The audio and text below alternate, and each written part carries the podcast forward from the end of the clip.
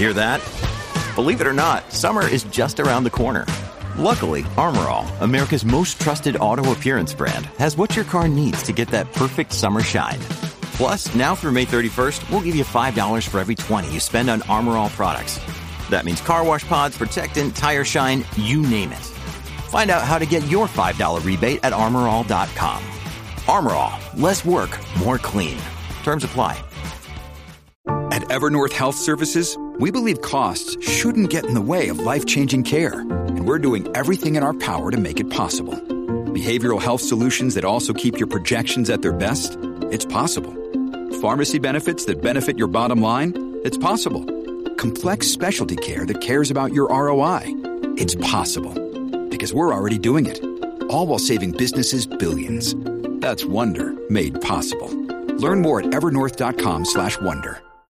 When you need mealtime inspiration, it's worth shopping Kroger, where you'll find over 30,000 mouthwatering choices that excite your inner foodie. And no matter what tasty choice you make, you'll enjoy our everyday low prices, plus extra ways to save, like digital coupons worth over $600 each week. You can also save up to $1 off per gallon at the pump with fuel points. More savings and more inspiring flavors make shopping Kroger worth it every time. Kroger, fresh for everyone. Fuel restrictions apply.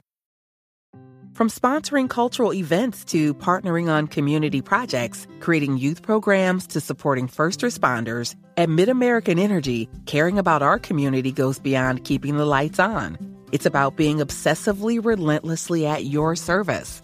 Learn more at midamericanenergy.com slash social.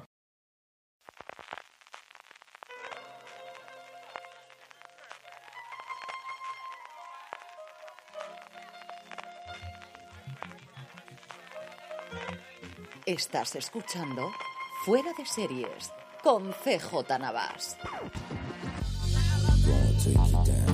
Pues es para mí un inmenso placer, honor y todos los adjetivos que, que podéis tener.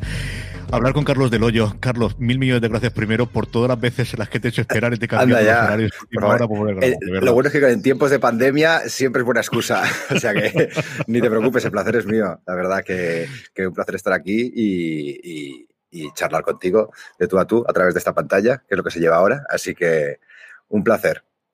A moderno no nos van a cantar. A Carlos. moderno Aquí nada. hacemos a la última tecnología y ya está. Eso sí, oye, yo tengo curiosidad para la gente, sobre todo que lo vea en vídeo, ellos que lo escuchen en formato podcast, el jardín que tiene detrás, tío, me tiene maravillado desde el principio. ¿Qué cosa En realidad, esta tiene? entrevista solo es una excusa para enseñarlo. O sea, no, joder, pero que va, está lloviendo estos días, hacía frío y hoy que hacía un poquito mejor, digo, mira, que parece que estoy en mitad de la sierra, pero no estoy en Carabanchel, pero bueno, que tiene su rollo. Lo mandaremos charlamos esto al que tú te dirías esto a casa o algo por el estilo y haremos alguna cosa por ahí. Perfecto. Don Carlos del Hoyo, evidentemente todos lo conoceréis por, eh, por su última eh, segunda temporada, disponible totalmente ya en Amazon, ¿verdad, Carlos? La mitad de la segunda temporada, sí. Eso es lo que siete voy a primeros decirte yo. Es Sí. que estos sinvergüenzas aprenden las lecciones y ahora ya no tenemos temporadas completas, tenemos mitad de temporada y tenemos cosas distintas de Señoras de Lampa, aquellos que disfrutasteis además del Fuera de Series Live que tuvimos hace unos tiempos cuando presentamos la primera temporada. Es una serie sencillamente maravillosa y yo quiero hablar de ella, pero lo primero de todo es por el título, porque yo lo de Lampa, la primera vez, es que en nuestra época eran APAS. Y eran APAS y yo recuerdo cuando fue la primera vez de Lampa de decir, pero de verdad nadie se ha, se ha fijado cómo funciona esta. ¿Cómo surgió el título de la serie, Carlos? Pues fíjate, se le ocurrió a Abril, que fue la co-creadora de Señoras de Lampa. eh, la, creamos la, la serie los dos juntos. Yo poniendo títulos soy súper malo, la verdad. Y, y le estábamos dando vueltas durante. No sé qué título provisional teníamos, Madres Asesinas o Madres Peli- Yo qué sé. El caso es que de repente un día tuvo esa iluminación, como pasa muchas veces con esto de los títulos y tal, y dijo: Oye, si jugamos con el doble sentido de Señoras de Lampa, eh, que en realidad, quiero decir, no es eh, el AMPA, la Asociación de Madres y Padres de Alumnos, es la AMPA. Pero bueno, nos saltamos eso un poquito a la torera y nos gustaba mucho porque era totalmente, o sea, recogía la esencia de la serie, que era madres de, de niños en el cole y esta vena criminal que les sale que les envuelve en esta, en esta espiral de delincuencia durante toda la temporada. Así que nos venía muy bien y dijimos, pues mira, para adelante. no seré yo quien rebata este título porque soy, yo digo, si por mí hubiera sido, le habría llamado Madres que asesinan accidentalmente a una compañera de la Asociación de Padres de Madres y sería parda. Yo en eso que- coincido contigo. Yo solo he tenido dos tipos. Es los títulos que se me ocurren en un segundo o los que le doy vuelta durante semanas y semanas y semanas y el definitivo jamás me convence. Pero mira, con fuera de series, acertasteis. O sea, que no sé a quién se le ocurrió. Yo creo que mi hermano, que al final es el que tiene las grandes ideas en la familia y es el que tiene siempre las cosas brillantes. Y es cierto que le hemos dado muchas vueltas y yo juraría que fue él el que en su momento se le ocurrió, pero sí, de ese de verdad que estoy muy orgulloso y muy contento con él.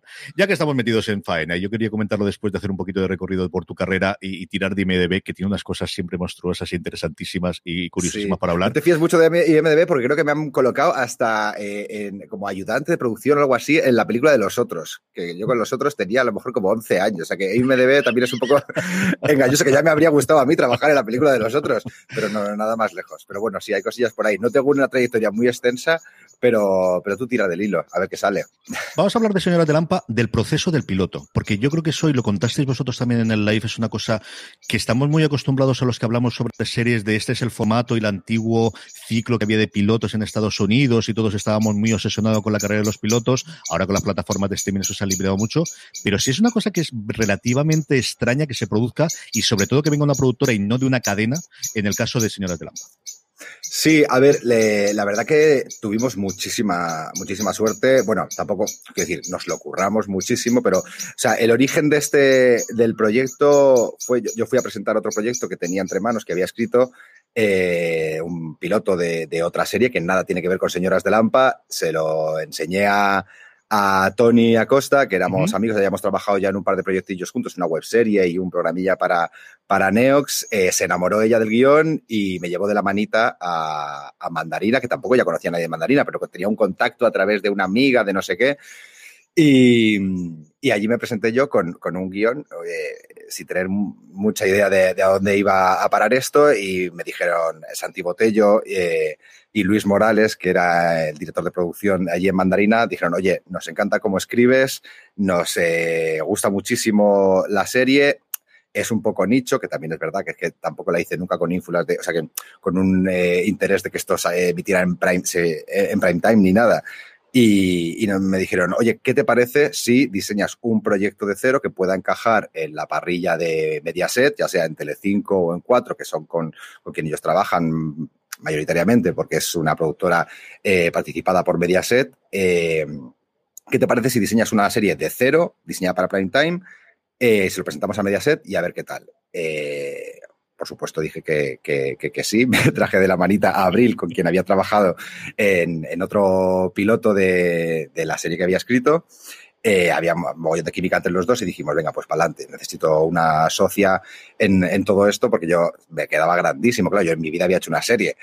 Y, surgió así, la historia es que luego desde Mandarina dijeron, vamos a ver, eh, una vez que presentamos el piloto, la idea fue relativamente fácil de vendérsela porque eh, ya le digo, fuimos con una foto de Tony Acosta, Malena Alterio, Nuria Herrero eh, y, y Mame García y dijimos, son madres, además que presentamos simplemente como una lista de la compra o una lista de tareas, de ir a buscar al niño ayudo, hacer la compra, recoger las eh, sábanas del tinte y enterrar un cadáver.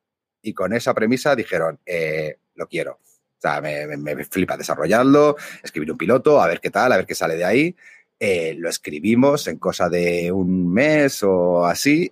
Y, Santi Botello desde el principio lo tuvo claro. Dijo: Vamos a ver, para vender esta idea, eh, como es una mezcla tan rara de, géneros, porque tenía comedia negra, eh, tenía drama costumbrista, o sea, thriller, terror, gore.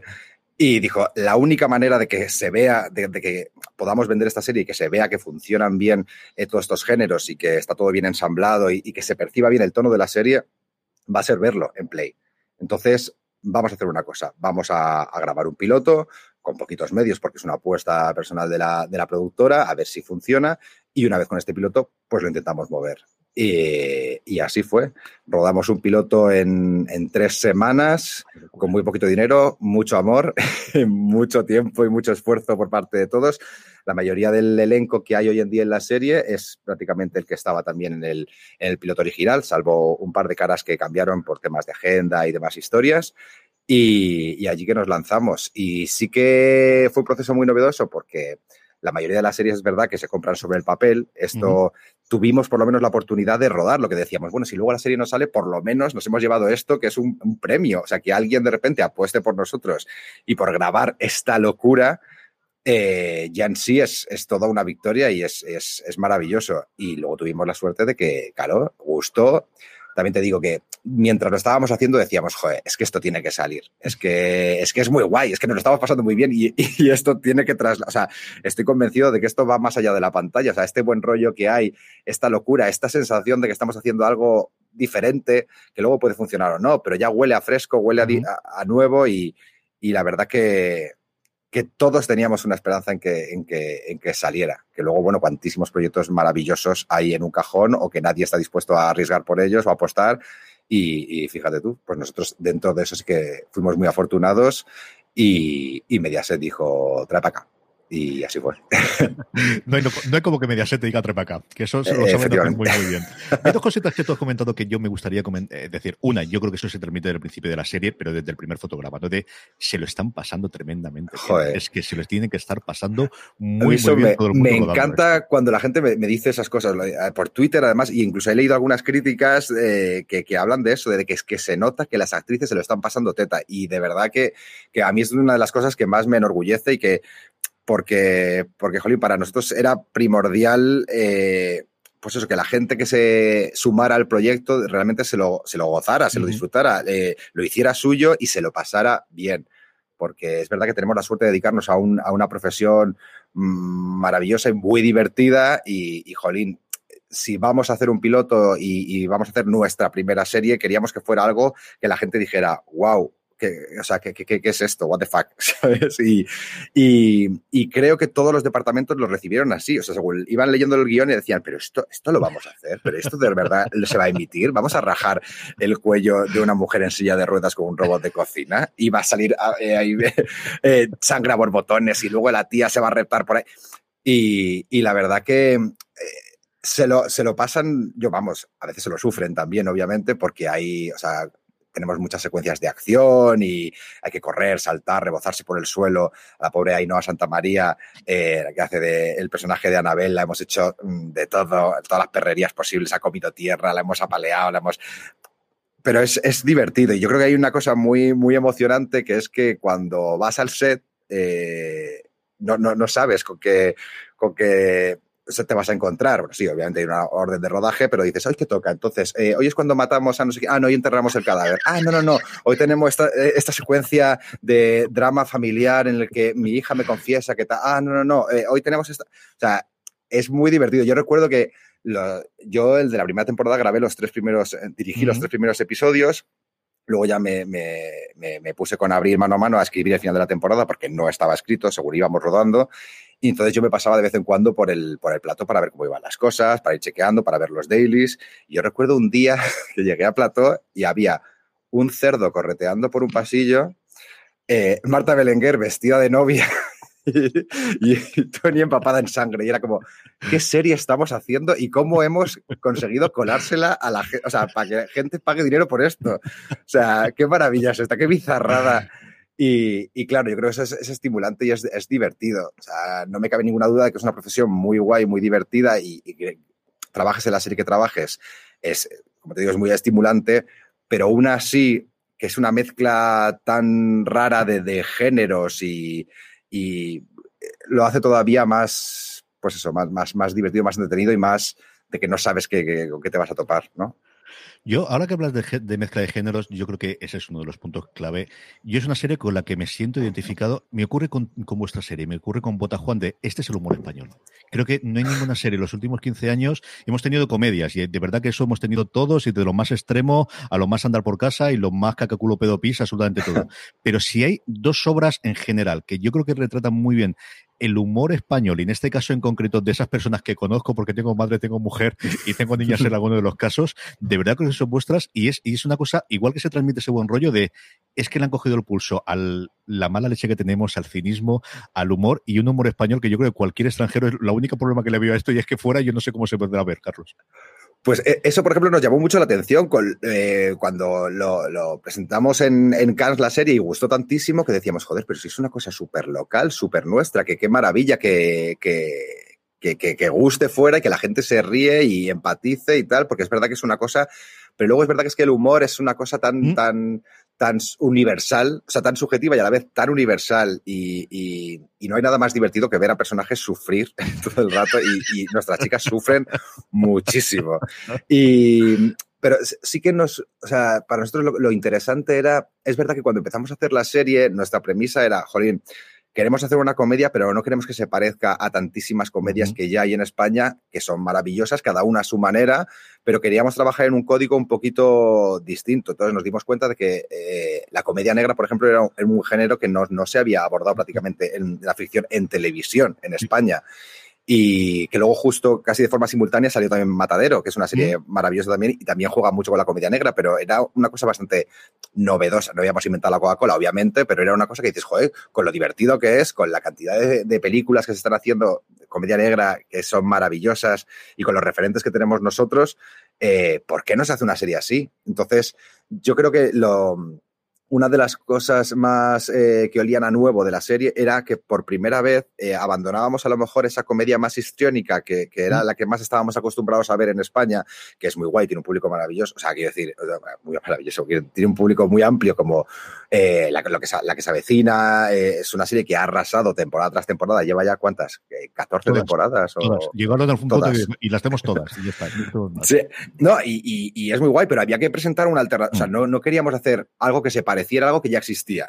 Eh, inevitablemente nuestra serie es una serie que bebe de muchísimas otras, de eh, mujeres desesperadas, de, o sea, porque, porque somos consumidores eh, de, de, televisión, nos empapamos de todo y al final hacemos la serie que nos gustaría ver a nosotros y obviamente pues bebemos de aquí y de allá. Entonces, como te digo, tampoco hemos inventado la Coca-Cola, pero intentábamos hacer una comedia algo distinta a lo que, a, a lo que estamos acostumbrados a, a ver aquí en España. Entonces, eh, queríamos ser macarras, pero sin ser eh, gratuitamente ofensivos, ¿sabes? Tampoco queríamos, mm. o sea, pero creo que esta mala leche, eh, que como dices también está en Botajuan o en, en serie eh, Vergüenza o en Veneno, o en, Veneno, en, en Paquita Salas, eh, cada vez se está explorando, yo creo, otros tipos diferentes de, de humor.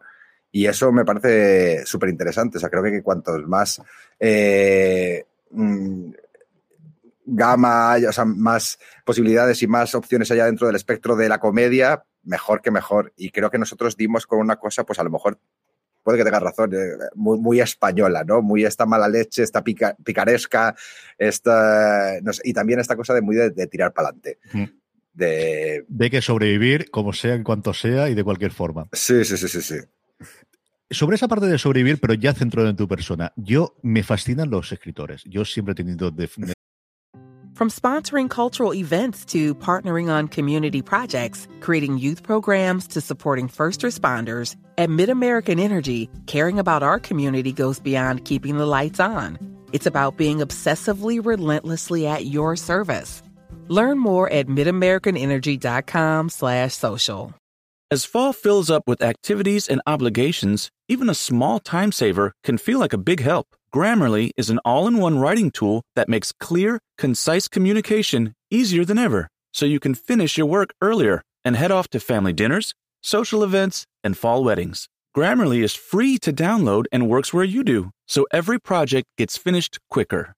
Make sure your writing is free of mistakes with Grammarly's free, comprehensive writing suggestions and get an instant take on how your message comes across with the free tone detector. Let Grammarly Premium's sentence clarity rewrites help you find the perfect words on the first try. You'll be confident writing client emails, deadline driven reports, and presentations without staying late at the office. Get more time back in your day by writing with Grammarly. Go to grammarly.com slash podcasts to sign up for a free account. Then get 20% off when you're ready to upgrade to Grammarly Premium. That's grammarly.com slash podcasts. Siempre me ha parecido la parte creativa y los actores y las actrices son maravillosas y ponen cara a nuestros sueños y nos hacen llorar y reír y todo lo que tú quieras. Y a Tony Costa, además, en este caso hay que tenerle una vela en el altar por haber llevado el proyecto adelante y sí, absolutamente. Sí. Pero si ya me fascinan los creadores, lo de los showrunners, que ahora ya podemos decir showrunners, es la parte en la que yo me alucina, porque tú además eres de gorro igual que yo, pero lo de cambiarte de sombrero de, y ahora tengo la soledad, como dices tú, de yo con Abril Uf. o yo en mi esto y escribo yo solo, y ahora llego al plató y hay 150 personas que están decidiendo según lo que yo decida, a mí me volvería loco. Carlos, ¿cómo se compagina eso? Pues da muchísimo vértigo, sobre todo, insisto, es que, o sea, pasamos, Abril y yo, de hacer cositas de teatro y cortos y, y, webseries y cositas muy, muy, muy, muy, muy pequeñas y muy humildes y con muy poco presupuesto y casi entre amigos a una cosa tan grande como esta, que al final, yo, claro, yo estaba acojonado cuando empezamos, no tenía ni puñetera idea, no había dirigido más que un corto de fin de carrera y cuatro mierdas y, y poco más. Entonces, obviamente nos venía grandísimo. Pero Abril siempre decía, tú tira para adelante, tú tira para adelante, tú finge que sabes todo esto, tú. Y claro, la primera vez que me tocó dirigir, además eh, dirigimos juntos el piloto Abril y yo, luego cuando arrancó la serie y hubo que regrabar la mitad del, primer episodio por cuestiones de pues, cambios de casting o de localizaciones para grabar luego ya en plató y tal, ahí ya sí que me hice yo cargo de la dirección, solo yo de los capítulos 1, 2 y 3, yo llegué eh, sin tener ni puñetera idea de todo el rato con... O sea, no era ya el síndrome del impostor, era una cosa, o sea, supina ya de, O sea, que es que no tengo ni puñetera idea, o sea, ¿cómo...? Entonces, lo que hice fue el primer día de rodaje decir, chicos, que sepáis, hola, soy Carlos del Hoyo, no tengo ni puñetera idea de lo que estoy haciendo. Eh, sé la serie que quiero hacer, sé lo que tengo en la cabeza, voy a intentar trasladarlo de la mejor de las maneras, pero os pido paciencia conmigo y, y, a hacer una cosa muy guay a pasárnoslo bien. Y al final salió sorprendentemente bien. Eh, lloré mucho en el baño, googleé mucho de todas esas cosas que salían en las reuniones, que no tenía ni puñetera idea de que me estaban hablando, ni de ópticas, ni de su puta madre. y luego, sí, sí, sí, sí, sí, me metí en el baño y de qué cojones es esto. Ok, ok, ok, ya, controlado. Vamos a hacer tal, tal, tal. Y, y la verdad que para el caos que podría haber sido salió sorprendentemente bien, pero también porque yo creo que eso fuimos muy sinceros también. Todo el mundo era consciente de que, éramos gente que estaba empezando en esto, pero que le poníamos más ganas que nadie, más empeño y más corazón y, y al final todos, todo el mundo se dio. Y, y luego sí que es verdad que estar lidiando con la escritura de guiones y a la vez con la dirección y a la vez decidiendo em, pues, eh, con los jefes de cada departamento, de, vestuario hasta arte, eh, ensayo con las actrices, o sea, eh, no, no, había horas suficientes en el día para poder estar pendiente de tantas cosas.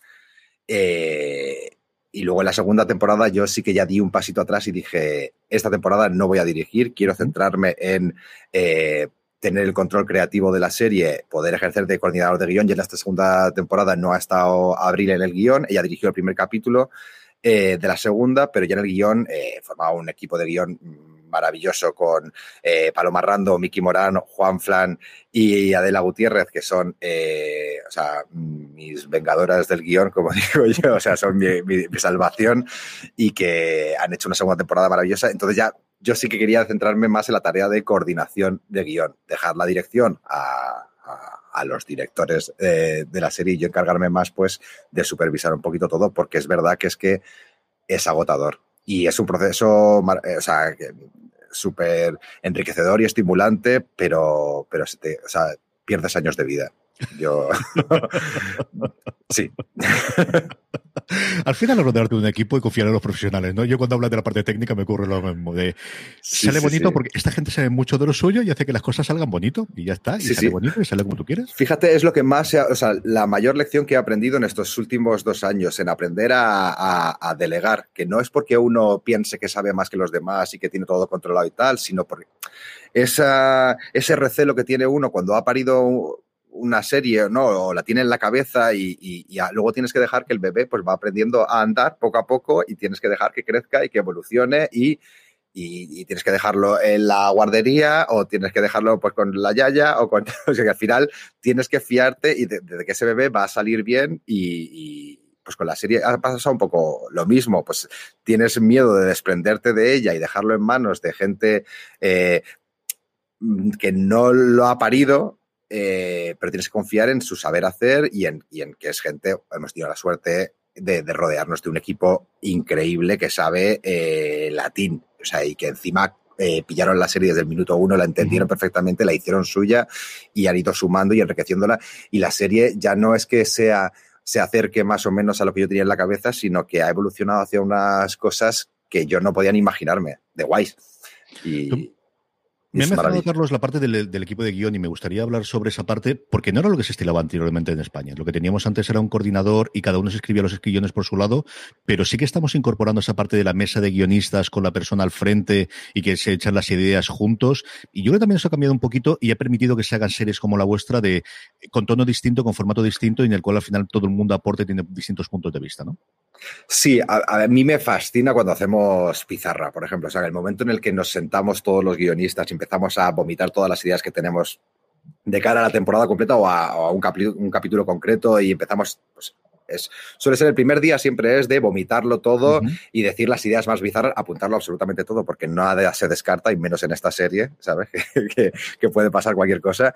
Y, a mí es que me lo, me lo paso muy bien. O sea, hay momentos que estamos desternillados de la risa que decimos, joder, que nos están pagando por esto, que te sientes hasta mal, ¿sabes? De, que, que, parece que estamos jugando, pero... pero y, y, creo que es, es, es, muy guay. O sea, yo tenía mucho miedo en la segunda temporada porque es verdad que la primera, los 13 episodios, nos encargamos Abril y yo y nos escribimos los 13 episodios de 70 minutos entre ella y yo y tenía yo luego mucha, el, o sea, el peso de la responsabilidad, ¿no? Abril se, se va, deja la, serie en mis manos y era de no quiero empañar lo que, lo que Abril y yo creamos juntos y no quiero que de repente, ya por una cuestión de, o sea, no quiero que caiga en manos de, Abril estos guiones y digan, jolín, eh, no es la serie que, que, yo, que parí, o sea, no es, que sé que es una tontería porque las series luego evolucionan hacia donde tienen que evolucionar, pero yo tenía siempre ese peso de, y, y, y, a contratar a guionistas nuevos y a formar equipo, decir, pillarán el tono de la serie, sabrán adaptarse bien a esto. Es una cosa muy. Tiene un humor muy concreto, muy alejado a lo mejor del tipo de comedias que estamos acostumbrados a ver en, en, España. Entonces hay que hacerse al tono, hay que. Y a mí eso me, me, daba muchísimo vértigo. Para mí era muchísima responsabilidad y al final, joder, es que es un equipo increíble y, y yo me sorprendía leyendo los primeros guiones de decir, hostia, ¿cómo lo han pillado? Qué fuerte. Que luego eh, Quiero decir, inevitablemente, pues, pues sí, se dan notas y se dicen, no, yo creo que esta frase Amparo no la diría así, la diría así, o creo que este personaje reaccionaría así, pero, pero la verdad que no puedo estar más contento y, y es un currazo. Dentro de ese equipo de guion, y tú lo has nombrado antes, está mi queridísima Paloma Rando, y, yo quiero hablarte un momento de eso. Primero, porque me alegré muchísimo personalmente ella cuando, cuando me enteré que la había fichado, porque dije, es que va como maravilla. Dedo, es que va como el dedo. Y luego, explícame lo del vídeo ese de la cocina, en el que cuando tengas el final, que yo creo que es el vídeo que más he visto este año, y mira que he visto episodios de serie en el confinamiento, pero no, además está con la sonrisa y digo, venga, otra vez. Vamos a ver otra vez de esos momentos de disfrute de dos y de tener una idea cómo fue. Pero ese vídeo, o sea, la gente lo, ha recibido como algo cómico, pero en realidad es algo súper dramático. Bueno, es, es muy bonito, pero claro, o sea, quiero decir, la gente cuando piensa en guionistas diseñando una serie o escaletando tal, piensas que es solo la parte que te he contado antes, de vamos a vomitar todo lo que se nos venga a la cabeza y jajaja. No, no, no. O sea, luego viene la parte difícil, que es la que no se cuenta.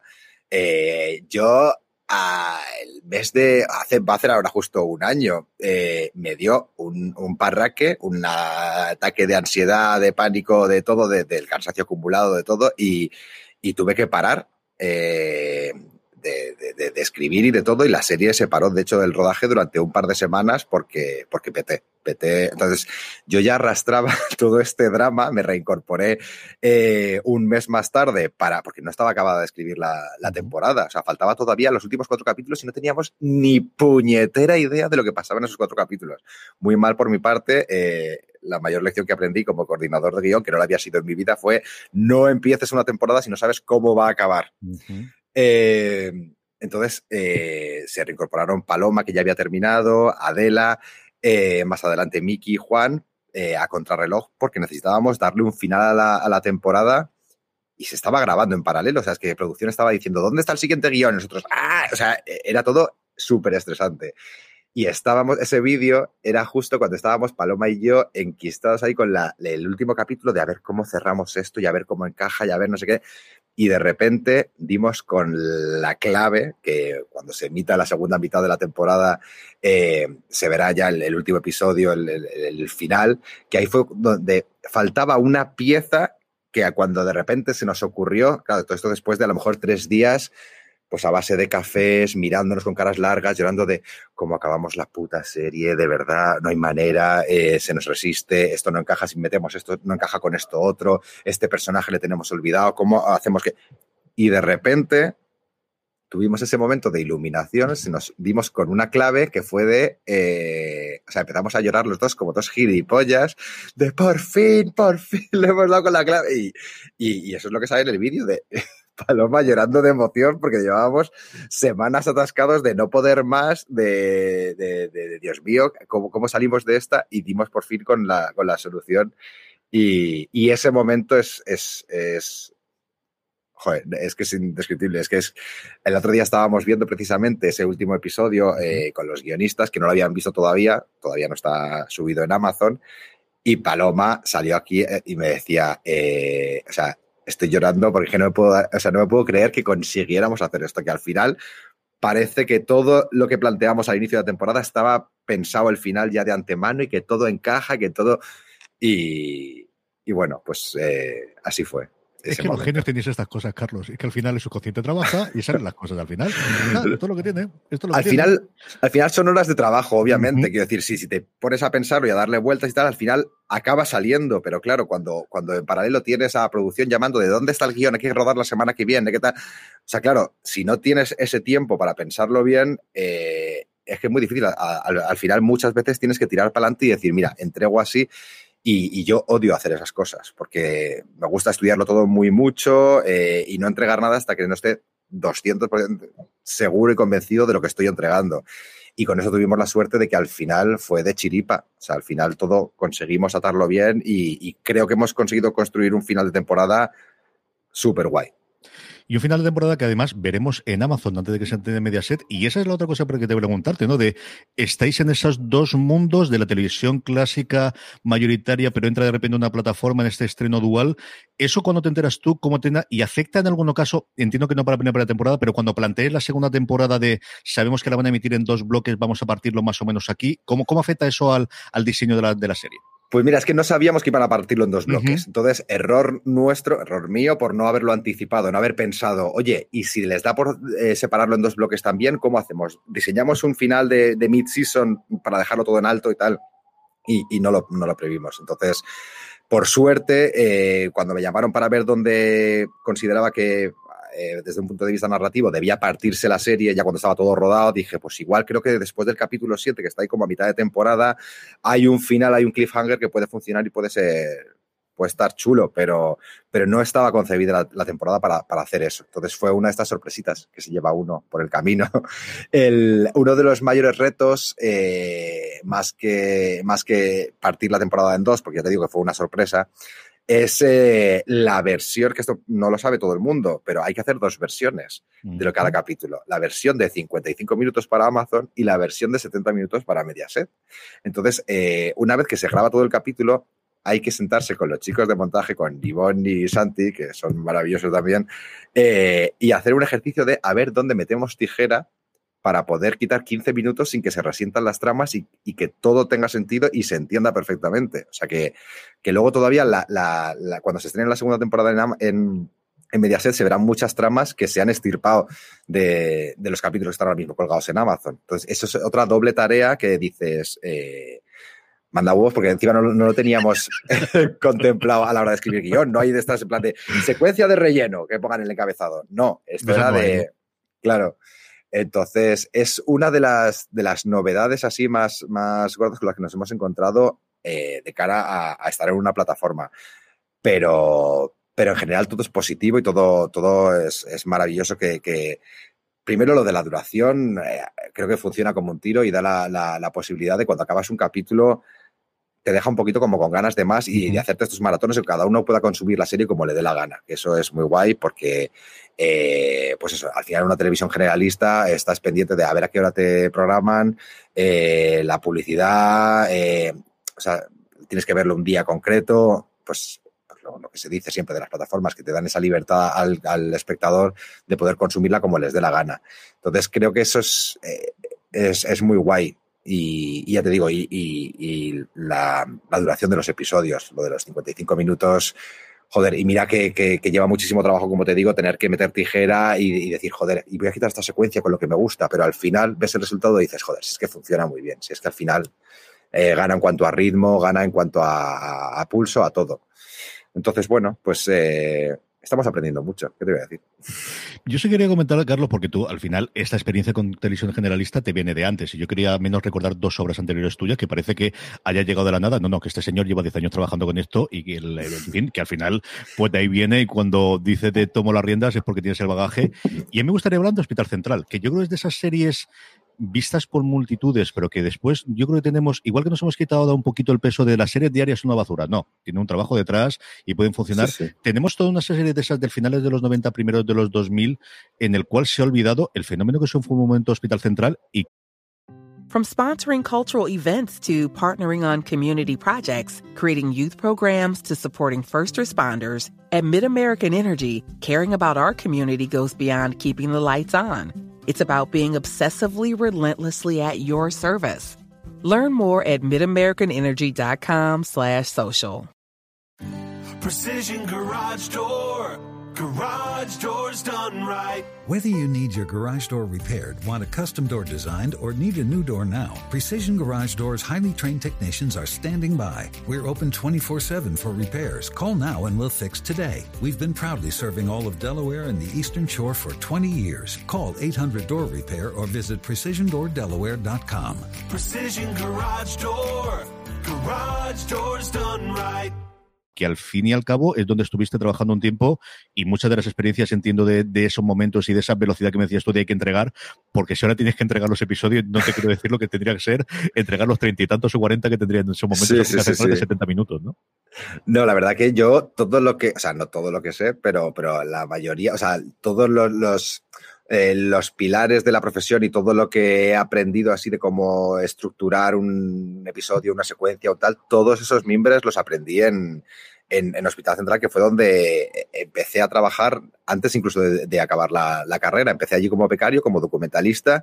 Y, la verdad que me vino muy bien que fuera una serie, además, pues eso, procedimental, con una estructura mm, fija, eh, episodio tras episodio, porque al final es la manera de, pues eso, de, eh, cuando es una serie a lo mejor que tiene una trama más rocambolesca o más una huida hacia adelante o más tal, es más difícil hacerse a, pues, las estructuras, las no sé qué, los, eh, y aquí la verdad que me vino muy bien por el tipo de serie que era, aparte que, eh, bueno, lo peor que tuvo Hospital Central para mí es que yo soy una persona súper hipocondríaca, entonces cuando empecé a trabajar ahí me diagnostiqué cuatro cánceres, ocho sidas, eh, porque todavía no había coronavirus, ¿no? Pero eso es lo malo de Hospital Central, lo, malo, lo único malo que recuerdo, pero todo lo demás es, eh, fue increíble. Allí conocí a Adela, Adela una de las guionistas ahora de Señoras de Lampa, que fue la primera que me dio mi primera oportunidad de escribir una trama en Hospital Central. Bueno, ella y mi eh, coordinador de guion, Juanma Ruiz Córdoba, que era increíble, y de ellos aprendí de verdad eh, prácticamente todo, y, a escribir a contrarreloj, y a saber estructurar un capítulo, y a escaletar, y a, dialogar, y, la verdad que y, lo que lo, fuerte de esa serie era el fenómeno fan que había detrás, porque yo era una serie que a priori a lo mejor había visto dos capítulos antes de empezar a trabajar ahí, pero cuando vi luego la cantidad de cartas que llegaban de fans, de tal, decía, no me puedo creer de lo que estamos haciendo al final, o sea, que sí que tiene una repercusión que, y chat, o sea, blogs y, y, y movidas que, que, decías, qué fuerte, o sea, era súper, no sé, eh, abrumador trabajar en una cosa que luego la gente veía en sus casas y comentaba y se emocionaba y reía. Yo para mí era algo súper novedoso, claro, yo tenía 21 años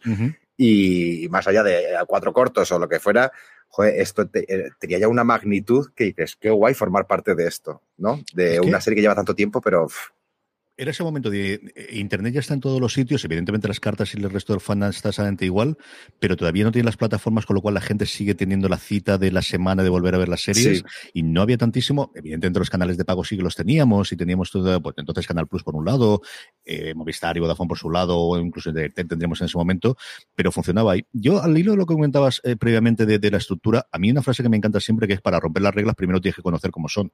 Y yo al final viendo la gente que sale y que hace cosas originales, yo creo que en la gran mayoría de los casos todo el mundo viene de una serie procedimental, una serie de un porrón de episodios, cuando en una serie diaria, y ahora que ya sé los miembros, ahora es cuando quiero mandarlo todo a tomar por donde yo te diga, y ahora ya puedo hacerlo porque tengo la red al menos detrás de, y si me caigo, sé cómo puedo arreglarlo. Por eso te digo que, o sea, totalmente, por eso te digo que, que, me alegro de haber caído en una serie como Hospital Central para aprender lo que es, pues eso, la estructura, la, la teoría, la, la, teoría que no te enseñan en la universidad, ¿sabes? Y luego, pues eso, a, a, coger carrerilla y músculo escribiendo cuando hay que entregar, cuando hay que, que adaptarse también a una serie que a lo mejor no es el tipo de serie que, que uno eh, habría creado, ¿sabes? Pero de repente, pues, uh -huh. sumarte a un equipo de guion que lleva trabajando en esto ocho años, eh, adaptarte a cómo hablan los personajes. O sea, todo ese ejercicio fue maravilloso. Si hubiera aterrizado de repente una serie como Señoras de Lampa, me habría vuelto loco porque o como Señoras de Lampa te digo, o como pues cualquiera de estas series que tienen una eh, estructura mucho más rocambolesca o mucho más, eh, pues eso, fuera de a lo mejor de, la, de, las, de las reglas, pero Hospital Central, por eso me, vino muy bien por eso, porque es una, un, era una serie que ya tenía, traía cola años y años y tenía eso, como te digo, una estructura muy, muy, muy, muy particular. Acabas de ahí, te vas a hacer Diarios de una webcam, que es una serie muy, es de título muy para el 2020, pero no, esto fue en el 2012. Sí que sí. siempre se un adelantado, Carlos, para tu tiempo. Sí, fuimos eh, unos visionarios porque al final era prácticamente lo que estamos haciendo tú y yo ahora mismo. no, fue entre temporada y temporada de Hospital Central, me, yo recuerdo que hubo, pues no sé si entre la penúltima y la última o cuándo fue exactamente, eh, pasaron como meses y meses hasta que nos renovaron y vivíamos un poco en la incertidumbre. Y yo no, soy un culo inquieto, no sabía qué hacer y al final pues eh, me cogí por banda Borja de la Vega, un amigo que uh -huh. es el representante ahora, eh, también lo era en su momento y quería pues eh, generar algún tipo de contenido, crear una webserie o algo para dar visibilidad a su cantera de actores que no habían hecho gran cosa hasta ese momento. Eh, muchos de los cuales luego he ido rescatando en Señoras de Lampa para episódicos o para tal, y, y, y ha sido un gustazo volver a verlos. Entonces surgió esta idea de, de hacer una serie de eh, adolescentes hablando a, cámara, como si fuera a través de, no era un Zoom, eran como grabándose unos diarios, unos monólogos eh, delante de la webcam. Y, y, esa sí que puedo decir que fue de alguna manera la, la primera serie que, que, que, parí junto con Borja, pero ya era de crear unos personajes de cero, eh, con unas personalidades concretas, una estructura, la serie también muy concreta, un humor muy concreto. Eh, pues eso, la escribí con 22 años, pero la verdad que hice el ejercicio de volver a ver algún capítulo hace un par de años y superado el bochorno que da siempre ver lo que uno ha escrito, hecho hace 15 años, 10 años, pero, pero veo cosas en, en, en esa serie que, que, no están muy lejos del Carlos de ahora, de decir, uh -huh. joder, o incluso me sorprendía con algunos chistes, algunas cosas o algunos giritos que decías, hostia, mira, o sea, esto igual no se me habría ocurrido para señoras y mira qué bien pensado, mira cómo tal, mira, no sé, es. Eh, yo es que tengo siempre muchísimo pudor a ver cosas que escribí en el pasado, en general, no Diarios de la Webcam, que creo que es una serie que para los dos duros que teníamos y, los pocos conocimientos eh, que teníamos acerca del mundo del guion y tal, porque acabábamos de aterrizar en esto, como quien dice, creo que, que tenía su sello y era una serie muy guay, pero en general, ya te digo, tengo mucho pudor a ver cosas del pasado. Y luego muchas veces, sin embargo, me, me, reconozco en, esos guiones y digo, joder, o a veces digo, aquí eres un poco ñoño, ¿no? Igual te pasaste de ropa, tengo aquí tal, o joder, qué mala leche, o sea, no sé, es, es, es interesante, ¿no? De repente revisitar esas cosas diez años después. Yo lo primero que recuerdo tuyo, Carlos, eh, es, porque además el nombre es imposible que no lo tengas, que es Maricas. Y yo recuerdo haber alguna crítica de pases en Madrid y de pases en festivales, y que era un piloto, que era nuevamente algo sorprendente que en 2017 lo tuviésemos, y un proyecto que yo tenía mucha ganas de que saliese adelante, que me encantaba desde el principio, y que si me encantaba a mí, no quiero ni saber lo que te hubiese encantado a ti. Que Joder, ¿no? pues sí, precisamente fue Maricas lo que llevé a, a, Mandarina de la mano de Tony. Fue ese, ese piloto, antes de rodarlo ni nada, llevé, les presenté tres guiones distintos y fue lo que, o sea, por eso yo siempre estaré eternamente agradecido a Maricas. Me da muchísima pena que al final no saliera en formato serie. Sí que eh, yo decidí eh, invertir todos mis ahorros, lo poco que tenía, en rodar un piloto que, que lo dirigió Abril. Allí es, eh, o sea, es que al final Maricas me, me regaló a Abril, que fue lo que me hizo a, a acercarme a ella y pedirle que dirigiera el capítulo. Yo había visto, era muy fan de ella, de sus obras, de también la, la, la webserie que ella había hecho en, en A3 Media, la de temporada baja. Sí. Me parecía que tenía una sensibilidad y, un, y una forma de escribir que creo que tenía muchas cosas en común con, lo que yo quería contar también. Entonces la, cogí por banda, le, le, enseñé estos guiones y me dijo, cuenta conmigo. Y, y dirigió eh, este piloto y, y al final, Maricas, pues fue la que me puso casi, lo que, la que me dio la oportunidad de conocer a Abril, de trabajar con ella, de contagiarme un poco de, su talentazo y también la que me dio la oportunidad de hacer Señoras de Lampa, porque yo gracias a Maricas fue lo que llevé a, Mandarina y dijeron, nos encanta, es una serie muy nicho, en un formato de más de 30 minutos que no encaja en, en prime time de Mediaset, pero eh, queremos que hagas algo eh, pues con la misma mala leche, con el mismo tono que, que y tu forma de escribir que has hecho Maricas, pues una cosa distinta. Y así surgió. Pero la verdad que, que, sí, o sea, yo es una cosa que tengo ahí una espinita clavada y que me encantaría que algún día saliera. Ahora mismo está en manos el proyecto de, de Mandarina. Y, y, a ver si sé que lo intentamos mover hace un par de años y la cosa está ahí un poco en el aire. Así que eh, cadenas del mundo, si queréis.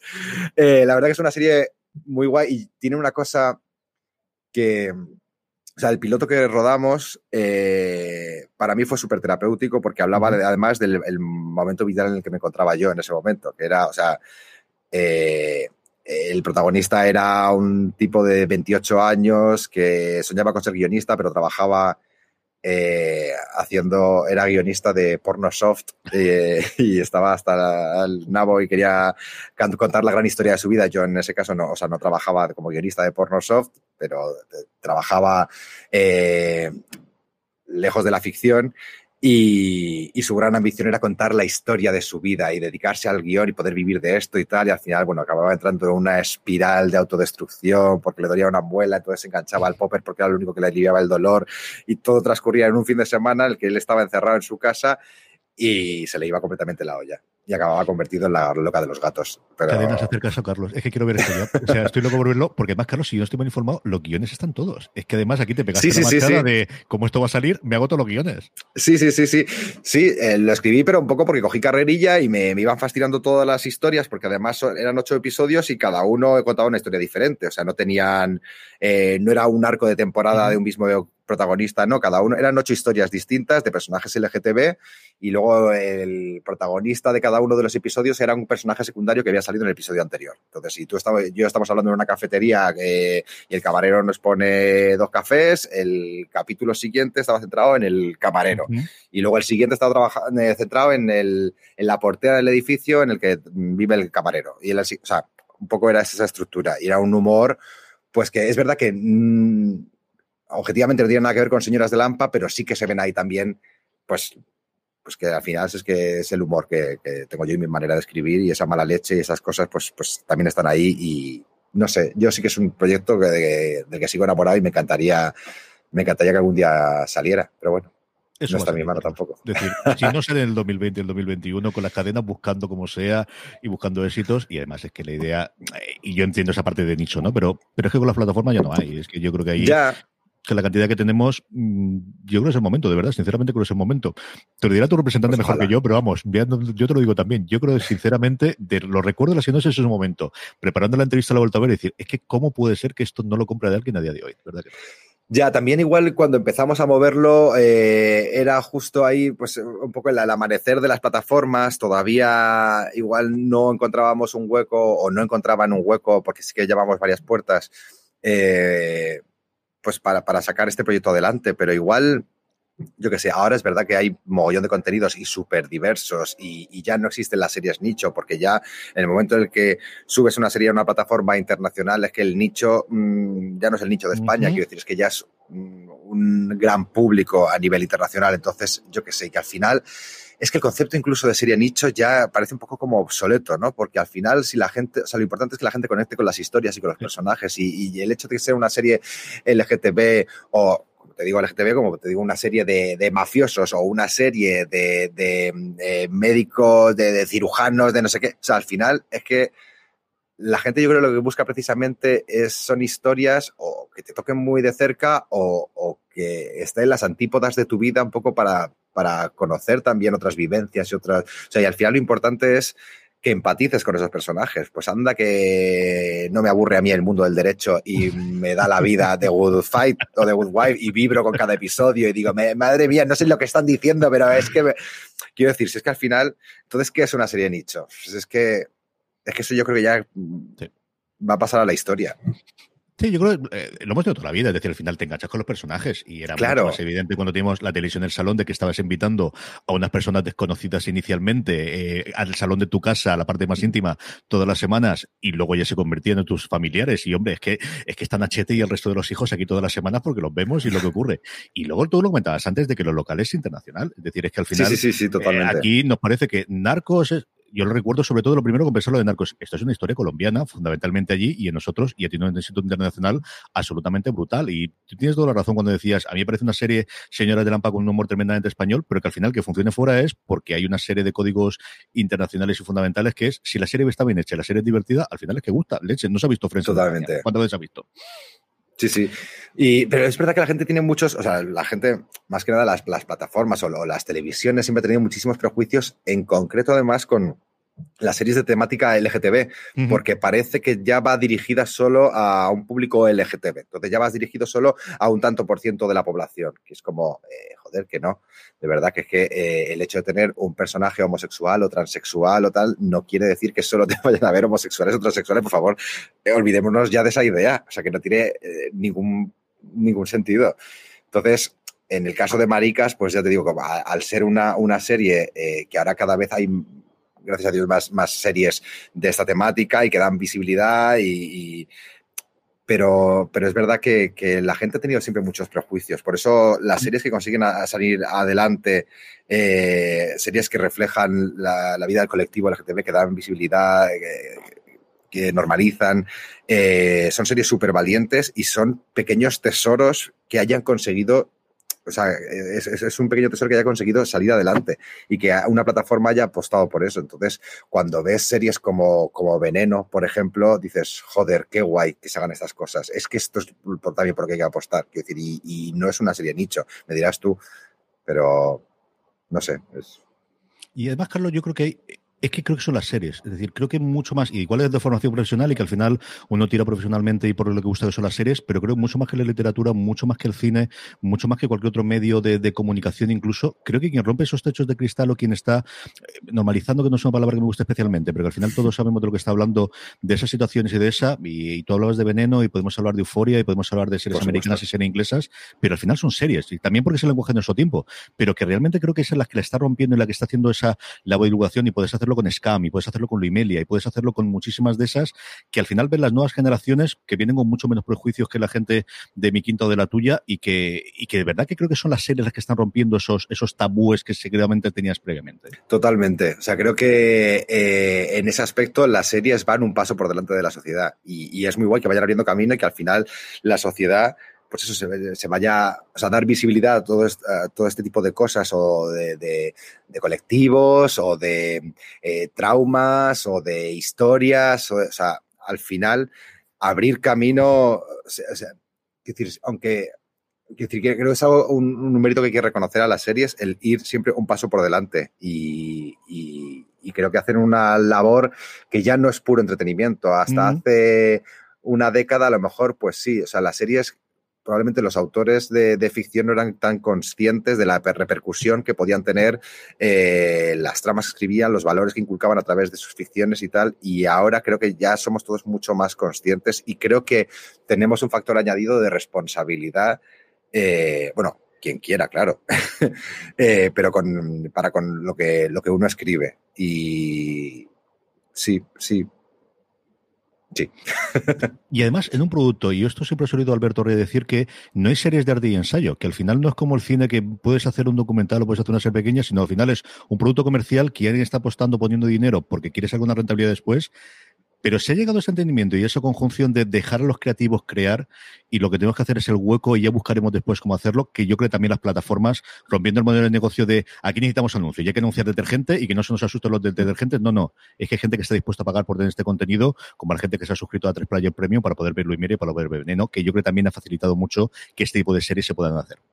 Claro, totalmente. Eh, es verdad que o sea, las plataformas y el no estar condicionado por la por, tener que llegar a- al gran público y a la madre, a la abuela y el niño, o sea, al final lo que te da la posibilidad es abrir muchísimo más el abanico de la ficción y explorar, pues eso, series que a priori podían ser consideradas de nicho y poder abordar todas estas historias que a lo mejor no tenían cabida en una televisión generalista, pero porque al final la televisión generalista se reduce a, lo de siempre, a números, a- a audiencia lineal, a eh, necesitan más audiencia para mm, conseguir más anunciantes, para conseguir pasta, para quiero decir que, que al final, o sea, sí, si todos somos adultos y entendemos cómo funciona todo esto. Entonces, obviamente, cuando vas con una serie, con unas pretensiones un poquito más, yo qué sé, pues, pues eso, más, más de nicho, más, eh, más arriesgado, más. eh, al final sabes, que- o sea, entiendes perfectamente por qué una serie. Cuando yo fui con Maricas a Mandarina, entendía perfectamente eh, su argumento, sabía por qué no tenía cabida en un Mediaset. Eh, pero es maravilloso que ahora sí que eh, se puedan contar estas historias, ¿no? Y, y- y no sé, que, al final no se reduzca todo a, a replicar Los Serrano una y otra vez o, las mismas fórmulas de hace 20 años, sin hacer de menos a Los Serrano, que era una serie que yo veía y que me encantaba. Jo, Y que hemos cantado todos las canciones y que hemos visto absolutamente todos, porque eso sí lo tienen las series de esa época, que al final la vimos todos y tenías esa parte conjunta que quizás ahora se pierde un poquito de, de todos experimentamos al salir de clase, todos experimentamos los serranos, todos experimentamos un médico de familia en su momento. Jo, y era, era tan guay eso de sentarte los jueves por la noche a ver una serie y al día siguiente en el colegio, en el instituto, en la universidad, saber que todo el mundo la había visto y comentarla y tal, que es algo que, que yo creo que además poco a poco las plataformas están un poco volviendo a eso. No Sí. con todas las series que tienen ahora mismo, pero, pero sí que muchas han vuelto a ese modelo de subir un episodio por semana y, y generar este rollo de evento, ¿no? Es, es, es muy guay. Yo siempre joder, me, pasa siempre cuando estoy eh, haciendo zapping en la tele y de repente están poniendo, yo qué sé, Parque Jurásico. Y digo, ah, la voy a ver, la voy a ver, que siempre me dice mi chico, me dice, pero si la tienes en DVD, digo, me da igual, es que la quiero ver con España, la quiero ver con España, ¿sabes? Y, sin Twitter ni nada, que no es para es para, para tener la sensación de que, de que hay mogollón de gente más en su casa que a la vez está experimentando Parque Jurásico contigo. O sea, cada uno desde su casa y no, no lo estás tuiteando, no estás hablando con... Pero da igual, esa sensación de evento, de, de, de, yo qué sé, de comunión con toda esa gente que está viendo el tiranosaurio, intentar comerse a los niños a la vez, era algo muy... O sea, eh, es algo que, que, da pena perderse eh, hoy en día, que, que que pues es la contrapartida a esto que te digo tan guay de que cada uno pueda consumir ahora mismo las series de la manera que le dé la gana y verla cuando le dé la gana, pero este rollo de tu cita de los miércoles por la noche a las 10 eh, para ver la serie de turno y, y no sé, esa es una cosa que yo porque soy un nostálgico, pero, pero sí que lo echo de menos y me, me alegra muchísimo pues cuando eh, series pues, como Amazon con The Voice que ha hecho o, o como se ha hecho recientemente con Veneno también, de ir subiendo capítulos semana a semana. eh, creo que eso no debería perderse. Eh, Yo creo que además tienden todas a eso. ¿eh? Yo creo que Netflix es la última que llegará, pero está experimentando sus cositas de. Mm. En Francia está experimentando con hacer una especie de lineal, que es una cosa curiosísima para que la gente lo Sí, vea es verdad. Sí, y sí. luego, la otra cosa que proliferó, sobre todo en, en la parte del. eh, durante el concedimiento al principio de la pandemia, eran plugins y luego ya mm, eh, servicios especiales para verlo comunalmente. De al final, no les vamos a dar todos al play al mismo tiempo, sino ya hay una aplicación informática que le da el play por todos y vemos simultáneamente el episodio. Lo tenían varias plataformas en Estados Unidos, aquí nos poco a poco, porque al final tenemos esa dualidad. Yo, yo- sí es que al final vivimos con contradicciones. Queremos ver lo que queremos cuando Sí. veremos y lo da, pero nos gusta verlo con los amigos y comentarlos al mismo tiempo. Hay Y un Twitter sirve, equilibrio ahí. pero no tanto. Twitter sirve Sí. para esto, pero no tanto. Sí, sí, sí, sí, totalmente. Pero, pero bueno, sí, la cosa es llegar a un equilibrio.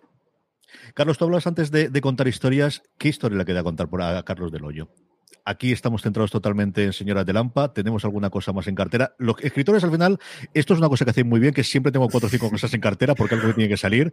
Igual que se dice que el siguiente trabajo ya tienes que tener el siguiente para saltar, pero eso siempre tenéis ahí. Sí, sí. Ya sabemos que Marica, sabemos que Señoras de Lampa, les esperamos que tenga un grandísimo futuro y todas las temporadas que consideréis que tenga que tener la historia de ahí. Y a partir de ahí, ¿qué? ¿Seguimos con comedia o te empieza ya a picar el gusanillo de igual toca un cambio de tercio? Pues es que mm, no hay un género en el que me desenvuelva tan a gusto y tan bien como en la, en la comedia, la verdad. Luego dentro de la comedia pues puede tener tintes más dramáticos o comedia negra o comedia tal, pero la verdad que es que es... eh, me gusta mu- muchísimo la comedia y, y sí que tengo varios, varias cosillas ahí en mente. Fíjate, durante dos años que he estado tan centrado en Señoras de Lampa, no tenía un plan B ni, ni, ni para una vez que terminara Señoras de decir, ¿y ahora en qué me, me embarco? ¿Qué, ¿Qué, qué, hago? No tengo ningún... Tenía algunas ideas por ahí, más allá de maricas, pues tenía algunas cositas porque se voy apuntando siempre lo de notas del móvil y tal, pero nada, nada consistente. Y tenía siempre esa angustia de si el día de mañana nos cancelan Señoras de Lampa, eh, ¿qué hago? O sea, voy a tener que poner a crear algo de cero, pero claro.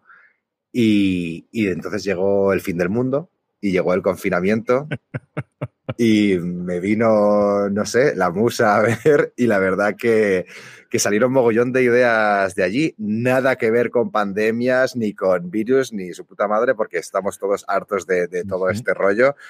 Eh, pero, pero sí, de, no, hay, no había nada como, o sea, no hay nada como descansar y tener tiempo para ver pelis, series, leer, eh, desconectar un poco de, de esta, pues de Señoras de Lampa, que era lo que llevaba inmerso tantísimo tiempo, y, empezar a, surgir historias nuevas y decir, me apetece hablar de esto, me apetece esto, me... Y, la verdad que sí que tengo varias cositas ahí en, en, cantera que me gustaría. Por eso, Señoras de Lampa, ahora mismo estamos eh, en este instante trabajando en una tercera temporada, todavía sin saber si va a haberla o no, porque, bueno, las cadenas eh, hacen eso, eh, encargan una siguiente tanda de episodios, por lo menos a los guionistas, para no estar parados y, en caso de que se dé luz verde, si va bien eh, en cuanto a audiencia y tal, pues tener ya avanzado media temporada. Entonces, ahora mismo estamos trabajando en una tercera temporada que ojalá salga, porque para mí es mi favorita de las tres y es la más loca. Y sí que te adelanto ya que está, esto, esto es súper primicia, claro, pero te adelanto ya que está, está ya concebida como un cierre de la serie. Entonces, para mí sí que me gustaría que nos renovaran eh, por una tercera porque es el final que la serie se merece y que a mí me gustaría darle porque es... Eh, o sea, es, es, muy loca y es muy buen cierre. Y, y sí que quiero cerrar ya esa, ese libro de Señoras de Lampa, que ha sido uh -huh. una experiencia increíble y han sido, pues cuando terminemos, eran tres, cuatro años de mi vida en los que he aprendido más que en los otros eh, 20, 30 años, pero, pero creo que ya es el momento, pues eso, de, de cerrar ese libro y, y abrir otros y otras historias y explorar otras cosas y sí que me gustaría que lo siguiente que haga no tenga nada que ver con, con señoras de Lampa.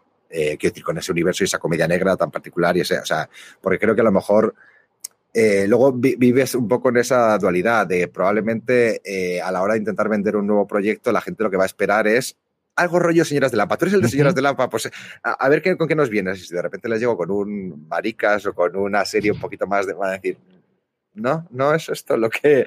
Entonces hay que medir muy mucho eso también, por eso eh, tengo varias vertientes por las que tirar, pero, pero a, a, mí particularmente me gustaría, me gustaría alejarme de... O sea, creo que hemos contado, por ejemplo, me parece súper interesante, eh, hemos contado eh, durante estos últimos años, mm, mm, me ha gustado mucho poder hablar de de pues de esta nueva ola feminista uh -huh. y del empoderamiento de la mujer, pero no de la mujer que hay tras la mesa de un despacho, sino de estas mujeres de barrio eh, que viven superadas y tal. Me, me, me, interesa ahora, por ejemplo, también eh, abordar el punto de vista de, de los hombres.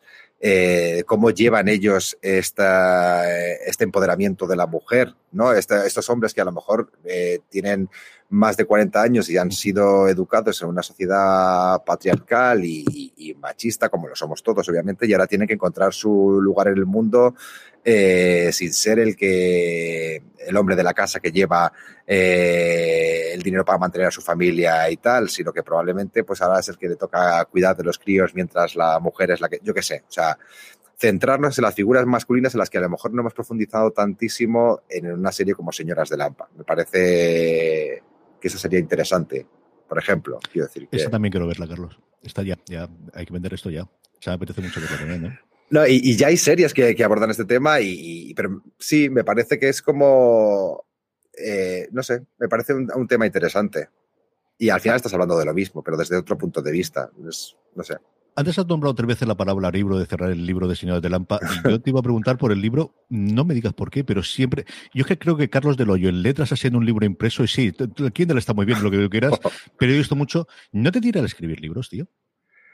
Pues la verdad que no. o sea, fíjate, cuando era adolescente sí que escribía mogollón de relatos y cosas así, o sea, más eh, tirando hacia la novela, antes de pasárseme por la cabeza el hecho de convertirme en guionista, pero hace muchísimo tiempo que abandoné esa idea y ahora creo que no sería capaz de ponerme a escribir una. Igual más adelante me pica, yo qué sé, pero como un ejercicio para hacerlo yo sin, sin vistas a publicar nada ni pero como ejercicio me parecería, no, no sé si sería capaz. La verdad que, que, ya me he hecho al lenguaje cinematográfico y, y, me costaría mucho salir del... O sea, al final yo creo que lo que me saldría de buenas a primeras sería un, un guion con muchas anotaciones, ¿sabes? Pero, pero no en un lenguaje de literatura, no lo sé. No, pero me parece que si no me, no me cierro puertas a nada, ojalá se me presentara esa oportunidad y ojalá tuviera que enfrentarme al reto de escribir un, un, un libro yo todo lo que sea trabajar y contar historias en el formato que sea me parece maravilla. Carlos, a mí siempre me gusta acabar estas, más que entrevistas, conversaciones y descubriendo personaje, preguntándolo lo que todo el mundo pregunta, que es ¿qué series estás viendo ahora y qué series recomiendas? Que al final, mira, el, con esto lo apoyamos un poquito a toda la audiencia de fuera de series. Jolín, pues si te digo que últimamente tengo muy poco tiempo para ver, eh, no, estoy revisitando muchas series. Uh -huh. eh, porque con todo lo que ha pasado este año, no sé por qué me he dado el, el, 2020 como para reencontrarme con series que me habían gustado mucho en el pasado, o sea, como encontrar un lugar acogedor en la ficción de, cosas que ya sé que me han gustado y revisionarlas para ver si me despierto los mismos sentimientos que me despertaban en ese momento o, o, o, o verlas de otra manera. Eh, pero series nuevas, pues, eh, bueno, vi Veneno recientemente, he visto, es que llega un poco tarde a, a, casi todo, porque he visto hace poco Servant, he visto The Morning Show, he visto I May Destroy You, que son uh -huh. casi todas series que salieron durante el confinamiento, pero yo las he visto ahora, porque el confinamiento ya te digo que vi casi todo series que ya, ya había visto, volví a ver casi todo comedia además, porque ya bastante drama teníamos, entonces volví a ver Man Seeking Woman, eh, vi My Math Diary, eh, series que, que, me hacen sentir bien son las que he revisitado. Eh, no sé, que estoy Ha empezado ahora la de Little Fires Everywhere. Y, y, no sé qué más. Tengo pendiente de ver Antidisturbios y Patria, porque no tengo perdón de Dios por no haberlo visto todavía, pero es que estoy trabajando mucho, pero sí, me muero por, por, por, por verlas. Y y no sé qué más estoy viendo. Yo te entiendo también porque a mí me ocurrió exactamente lo mismo. Los primeros meses era, venga, comedias clásicas, eh, reencontrarte sí. con los viejos amigos que nunca te defraudan, los chistes casi suenan mejor que en su primer momento, te vuelves a reír y sobre todo esa sonrisa que tanta falta nos hacía en esos meses de volver a tenerla. Sí, Como la, la misma sonrisa que tengo durante toda esta conversación que he tenido con Carlos de Layos. Eh, Carlos, ha sido un verdadero placer. Mil millones de gracias por haberte robado mucho más tiempo del que te había dicho. Nada, por Dios, yo encantado. A mí es que me das cuerda y, y no paro de hablar. O sea, mejor que me cortes porque si no, esto se alarga. Así que un placer, de verdad, que, que lo he pasado muy bien y, y nada, que muchísimas gracias. Corred a ver, señoras de Lampa, las temporadas en, eh, en Amazon Prime Video. Esperamos con ansias esa segunda parte de la segunda temporada, la confirmación que está al caer de que habrá esa tercera temporada. A todos vosotros, mil millones de gracias, Carlos. Gracias a todos vosotros por lucharnos. Y como siempre te digo, recordar, tened muchísimo cuidado ahí fuera. Gracias. Nos vemos.